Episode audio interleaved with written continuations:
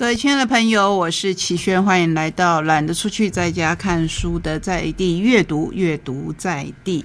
刚才我们介绍了几位在地的作家，希望大家除了支持阅读以外，也可以支持我们本地的作家。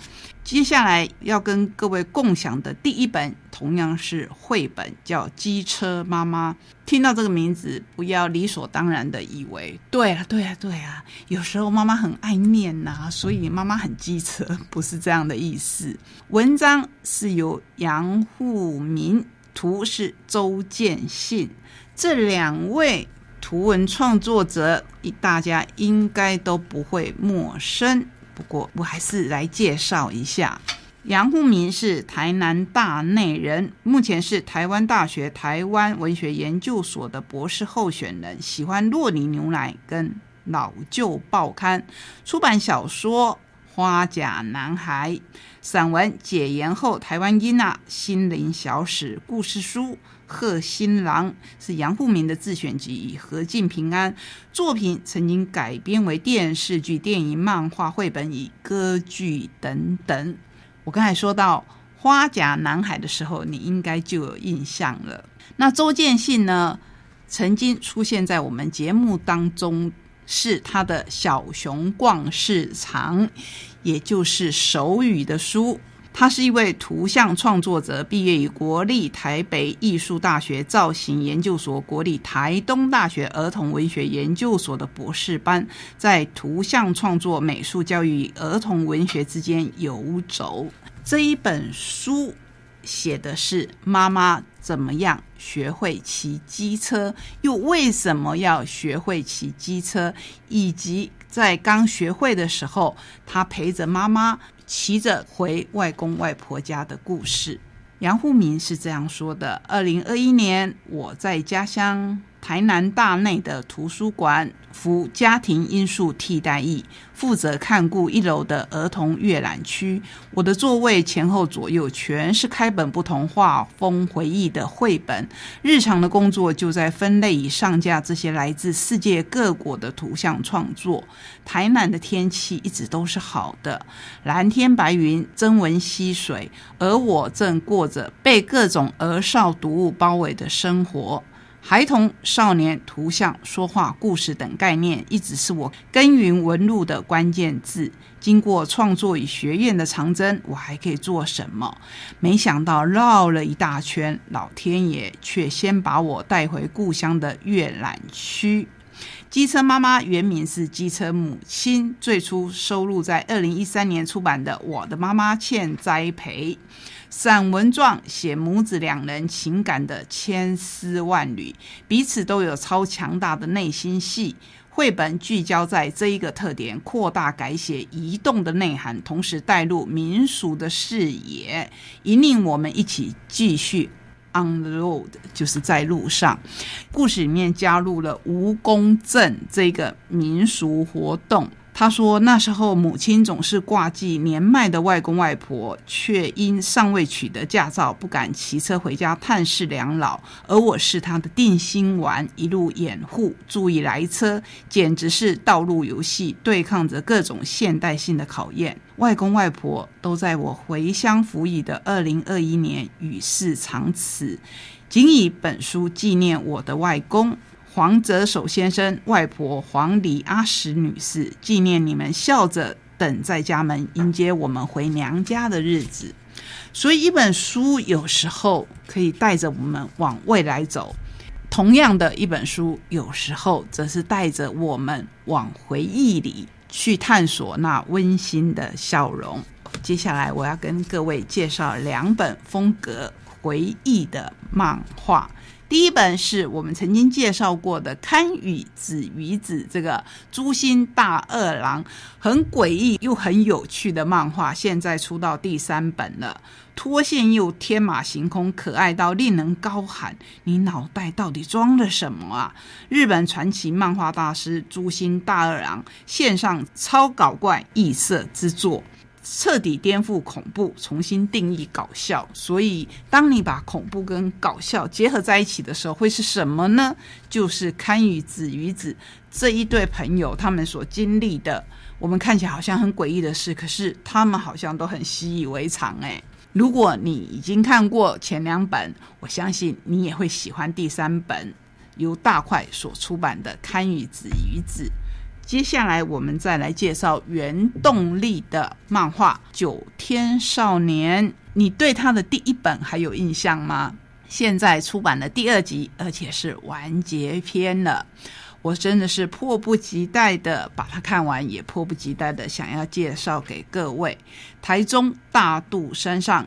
九天玄女庙前，镇头记忆的传承者，迷航少年的重生之处，就是九天民族记忆团。我第一次看到九天，也非常非常惊艳。那是在我们台东的演艺厅里面，那时候还没有镇头这一部电影，所以当晚对大家都是一个全新的经验。为了改变外界先入为主的偏见，团长苦心严令，每个人都要回到校园取得学位文凭。团员或去或留，浩南终于成为正式团员，存钱立志带着阿妈去看看海的那一端。而铁雄面对原生家庭带来的矛盾与遗憾，握着爸爸亲手刻下名字的鼓棒，试图寻回散落的亲情牵绊。这两个人是虚构的，可是除此之外，这本书里的故事都是真的。阮光明，也就是我们本书的作者，他这么说：出发时风是逆着吹的。我记得有人说过，风筝飞得高是因为逆着风，飞机起飞离地也是。或许在社会大众的眼中，像我们这样的少年都是逆着方向、逆着风，但也许因为这样，才让我们感受到自己正在前进。这一段话是结尾，也是关于《九天》这部作品，我想分享给大家的这套书的推荐文，非常的特殊，是由九天民俗记忆团的副团长李光正写的。二零二零年十一月二十五日，九天民俗记忆团与原动力文化合作，由阮光明老师执笔出版《九天少年》第一部的单行本漫画，原汁原味呈现九天的故事。电影正头爆红以后，不断有粉丝敲完第二集。可是我们知道，一部电影要成型是很困难的，所以他们想到的就是用漫画。来延续正头带给大家的感动跟震撼，这一套书可以颠覆我们对正头既有的印象，也可以让我们对传承这一件事情有更深一层的认识。你会知道，其实它不是你印象中那个样子。包括在这里面奋斗的少年，他们走的路也许不一样，甚至他们曾经走偏了路。可是，就如漫画中的师娘讲的，走偏了路有什么关系呢？走偏了路，你才知道其实路有很多条，同时如何再走回来。非常感人的漫画介绍给你。今天节目的最后一个段落要给您介绍的是文字书，第一本是远流的《湘江神探福尔摩斯二》。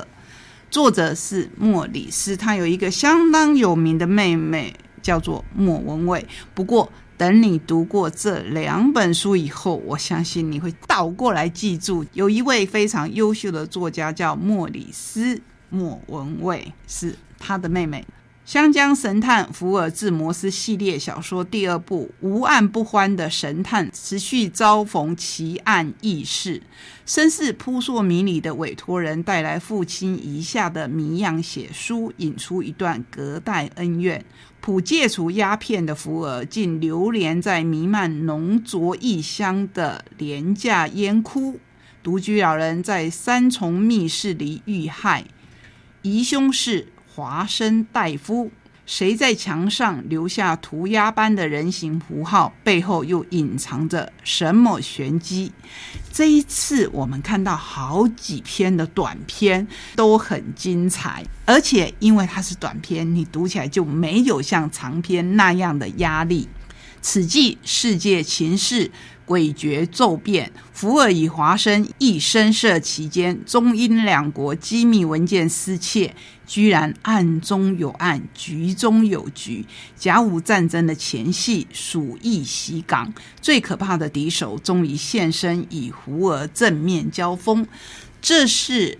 莫里斯这一位作家的巧思，他把福尔摩斯这一位人人都知道的神探转化成中国人，在百年前的香港遇到了华生大夫，他们会有什么样相同的故事，又会有什么样不同的中国味呢？就要请你亲自来看。我个人觉得非常好看的《湘江神探福尔》。字摩斯，同时很期待他的下一本。第二本我们要介绍独步文化所出版的《八木村》，相信如果是推理小说迷，绝对不会不认识这一本书，更不会不认识这一位作者横沟正史。回到过去，今天。一根柱这一位名探，也就是横沟正史所创造出来本格派推理的正宗主角，在冈山县深山中有一个地方叫做八木村。这个偏僻小村发生了什么故事呢？数百年前，那里曾经发生贪婪的村民残杀一群落难武士的惨剧。武士首领临死之前诅咒村民世世代代，恐惧的村民因此重新厚葬这一群落难武士，并且尊称他们为八木神明。到了大正时代。宛如春冷的崇敬丝毫无用，武士首领的诅咒竟然开始应验了。村中的富豪田字健家的长子耀藏，居然在深夜带着日本刀和猎枪，疯狂的狂杀村民，然后逃入钟乳石洞中消失无踪。这一场屠杀惨案，给所有的八木村民带来终身难以摆脱的阴影。结束了吗？还没有哎。大战结束以后，因为村人的不谅解，被迫与母亲离开八木村的药藏之子沉迷回到了八木村。然而，世代相传对于杀害落难武士的罪恶感，以及对于药藏的罪行的恐惧，始终缠绕着这个村子。沉迷的到来，增强了这一股。情绪交织成了对他的憎恨与愤怒，这样的恨与怨在村民之间逐渐发酵蔓延，幕后黑手蠢蠢欲动。这本书我在很多年前已经看过，可是现在在看它的完整译本，还是觉得一样好看。不管你是不是一个跟我一样的推理小说迷，如果你有那么一点点的时间，想要看一本。本格推理派的小说，会建议你去看看横沟正史这一位作家系列的小说。最后，我们要用脸谱的一本书来画上句点。这本书叫做《破案女神》，是 Netflix 影集《破案神探》女主角蓝本人物首度揭露参与。行为科学组的惊奇历程。以前每当发生命案，我们总是会从情杀、仇杀跟钱财下去猜测。可是你知道，其实有些人杀人或者是犯罪是毫无缘由的。说毫无缘由，是我们很难从前面这些可能是认识的人去找到凶手。当然，他们背后有理由，可是这个理由需要由科学来重新整理，来找到这一些人，来阻止他们犯罪，甚至来帮助这一些人。你会说，齐轩他们不是犯人吗？有什么好帮助的呢？可是背后的动机是什么？这才是值得我们去研究的。一九七零年代起，一股黑暗的暴力潮流扩及整个美国。甚至到后来是扩及整个世界。随着性侵和谋杀的通报案件越来越多，联邦调查局计划成立专门小组追捕国内最病态且危险的犯罪者。然而，探员们只能依赖办案和访谈。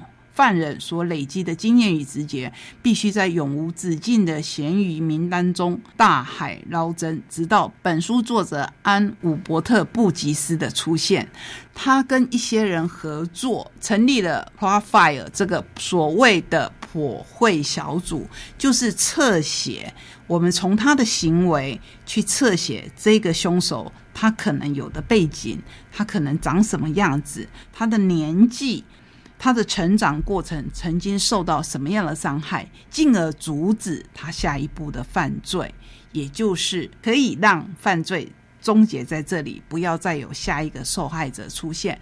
当然呢，这些故事现在透过了书，透过了影集，透过了一些新闻报道，我们会看到各国的戏剧里面都在呈现这样的主题，也让我们知道。其实科学真的可以帮助我们办案。这一本书，你会问我会不会很硬？会不会像新闻报道那样子，都是一些硬邦邦的文字？不会，它其实非常的引人入胜，可以很详细的去看到戏剧所没有呈现出来的更真实的一面。这是今天我们。一起走过的旅程是不是非常的奇异、包罗万象？希望不管是我们的大朋友或是小朋友，都可以从今天的书里面找到你所喜欢的类型，那就是我分享的过程当中最开心的一件事情。我们下个礼拜同一时间空中再会，拜拜。